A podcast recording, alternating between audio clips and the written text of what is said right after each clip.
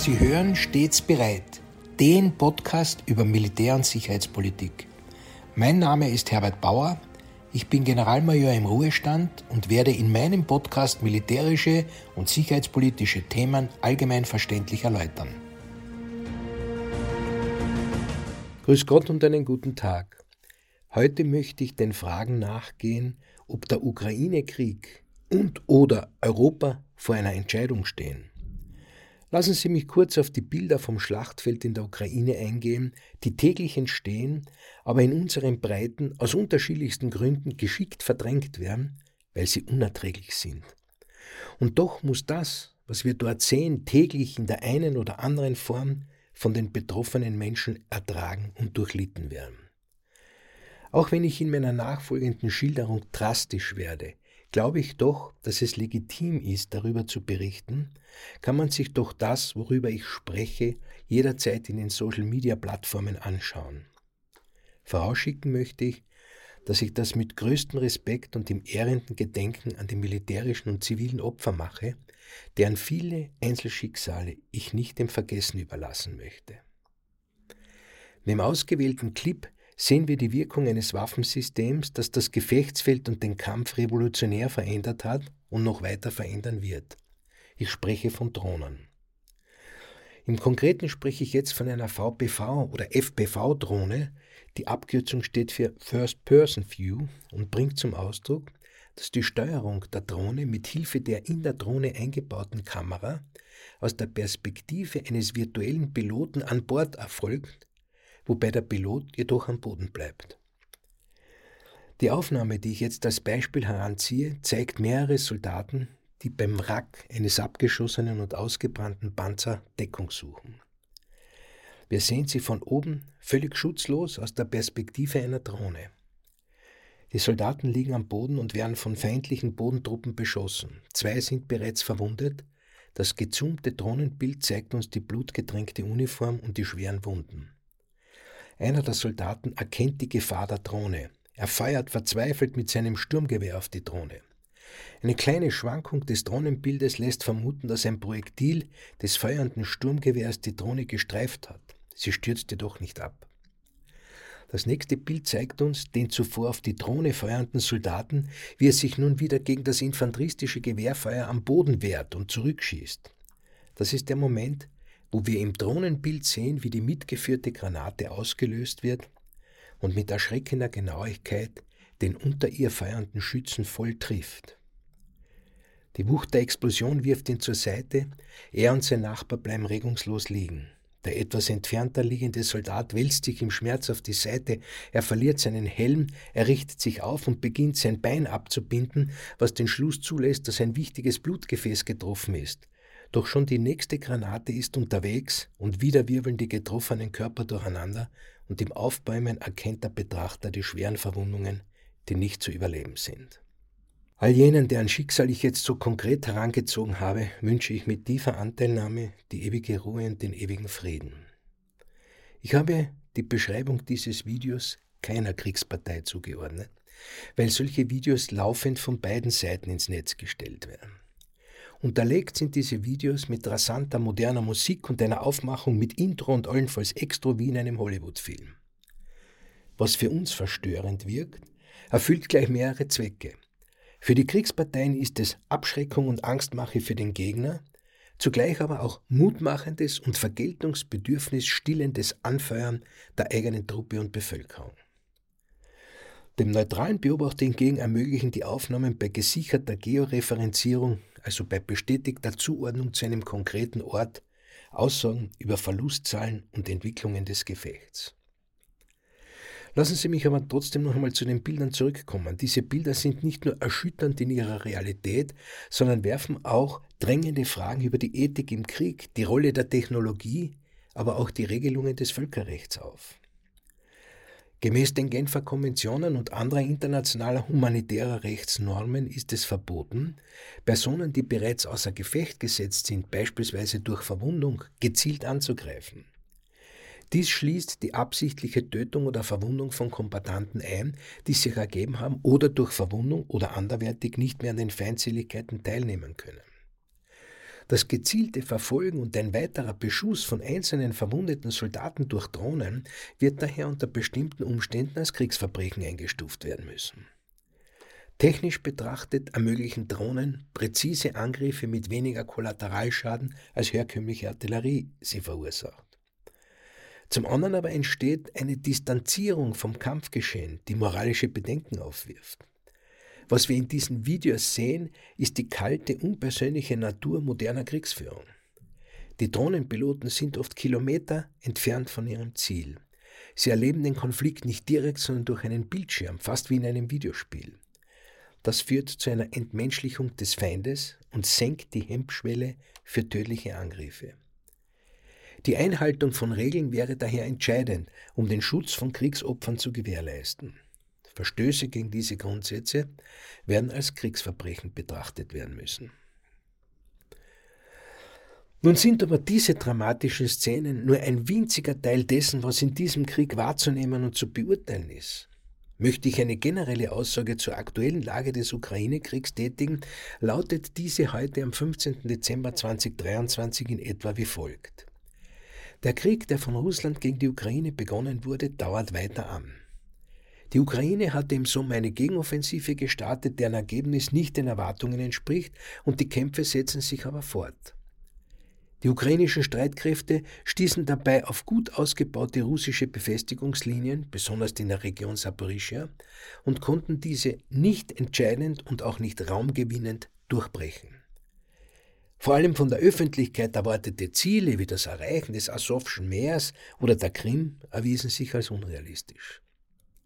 Nun wieder einsetzende massive Luftangriffe auf Kiew, Odessa und andere ukrainische Infrastrukturen lassen den Schluss zu, dass wie im Vorjahr die ukrainische Bevölkerung im Winter demoralisiert werden soll. Eine starke und funktionierende Luftabwehr ist daher mehr vonnöten denn je, kann jedoch nur mit westlicher Hilfe auf das erforderliche Niveau kommen.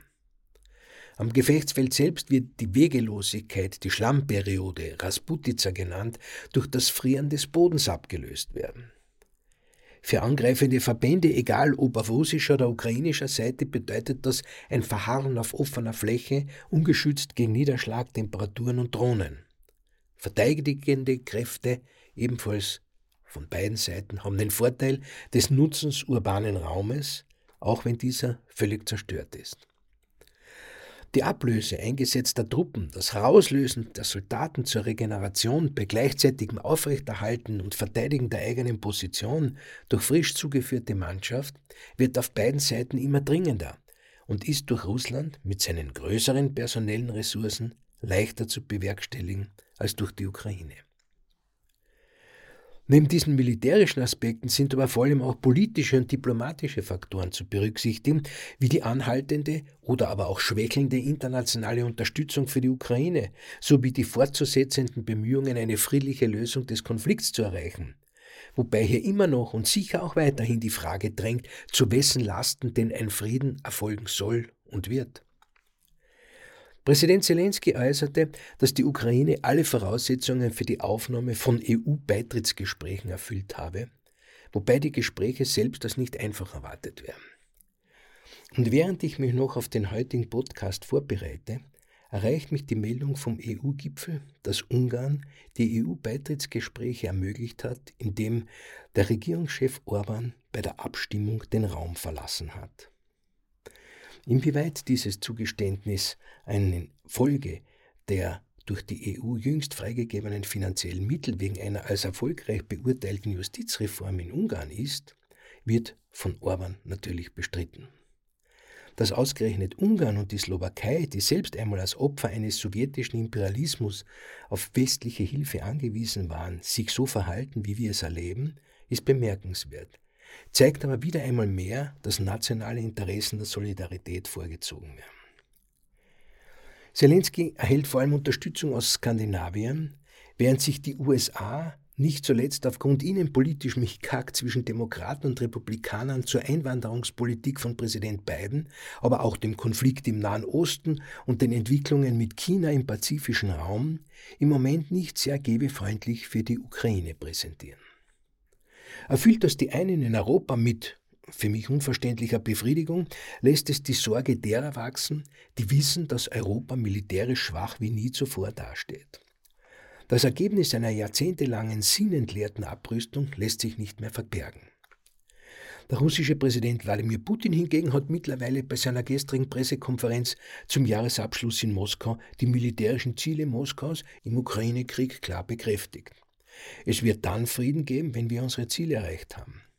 Und zur Erinnerung nochmals diese Ziele, eine Entnazifizierung und Entmilitarisierung der Ukraine und Einnahme eines neutralen Status. Ziele, denen sich die Ukraine nicht beugen wird. Um vieles in einem Zusammenhang zu bringen und Tendenzen aktueller Einschätzungen von Politik und Experten zu erfassen, möchte ich wieder einmal die Schlagzeilen der letzten Tage zitieren, wobei ich fremdsprachige Headlines ins Deutsche übertragen habe und den Fokus überwiegend bei der Ukraine belasse.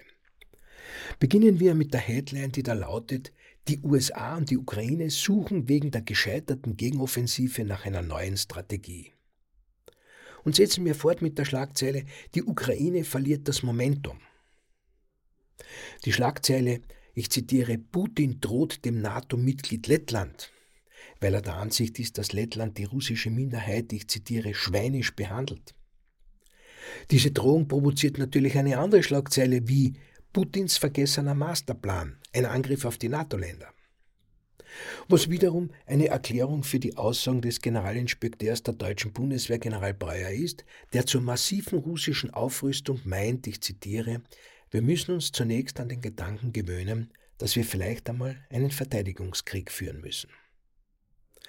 Zu der wachrüttelnden Schlagzeile, dass Südkorea die Ukraine mit mehr Artilleriegranaten als alle europäischen Länder zusammen unterstützte, passt dann gut diese Schlagzeile, die da lautet Nein zu Munitionsfabriken in der Provinz, Deutschland unfähig zur Zeitenwende, eine Beurteilung aus der Schweiz. Nun, unter Schlagzeilenfrage steht Putin vor einem Sieg, möchte ich die Schlagzeile gegenüberstellen, die da meint, Ukraine-Krieg, dramatischer Einbruch der Hilfen, 87 Prozent weniger Unterstützung. Und während die eine US-Zeitung schreibt, It's time to end magical thinking about Russia's defeat, also dass es Zeit wäre, das Wunschdenken über Russlands Niederlage zu beenden, schreiben andere US-Analysten, die USA müsse den laufenden irregulären Weltkrieg gewinnen. Tja, und während britische Medien befürchten, durch mangelnde Ukraine-Unterstützung eine Rolle der Führerschaft zu verlieren, sorgen sich andere, dass die Ukraine-Hilfe die Badstellung verursacht und das Leid verlängert. Und die sorgenvolle Schlagzeile, die Weltordnung des Westens befindet sich im Niedergang, wird vertieft durch die Schlagzeile, geben Sie dem Kreml einen Zoll und er wird die Hälfte Europas nehmen. Und die aktuellsten Schlagzeilen von gestern wie Russland beschießt Westukraine mit Hyperschallraketen und Rumänien meldet, dass russische Drohnen den NATO-Luftraum verletzten, zeigt uns, wie es weitergeht. Wie wir also sehen, gibt es verschiedene Zugänge zu dem Thema Entscheidung in der Ukraine oder doch in Europa. Und wir können die Frage für die Ukraine im Moment noch verneinen, müssen sie aber für Europa bejahen. Europa steht vor der Entscheidung, endlich zu erwachen und mit voller Kraft jene Maßnahmen zu setzen, die erforderlich sind, um im ewigen Wettstreit der Mächte, also im Competition Continuum, endlich als Subjekt und nicht als Objekt die Voraussetzungen für eine Friedensordnung mit Demokratie und Freiheit zu schaffen.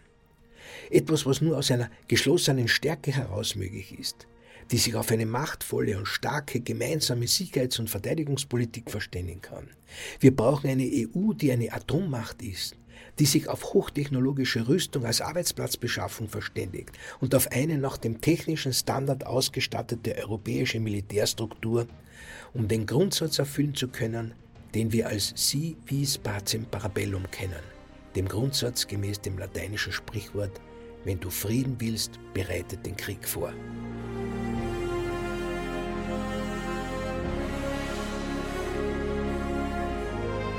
Sie hörten Stets bereit, den Podcast über Militär- und Sicherheitspolitik.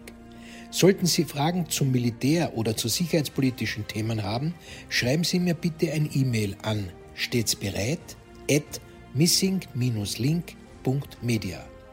Vielen Dank fürs Zuhören. Bis zum nächsten Mal, Ihr Herbert Bauer.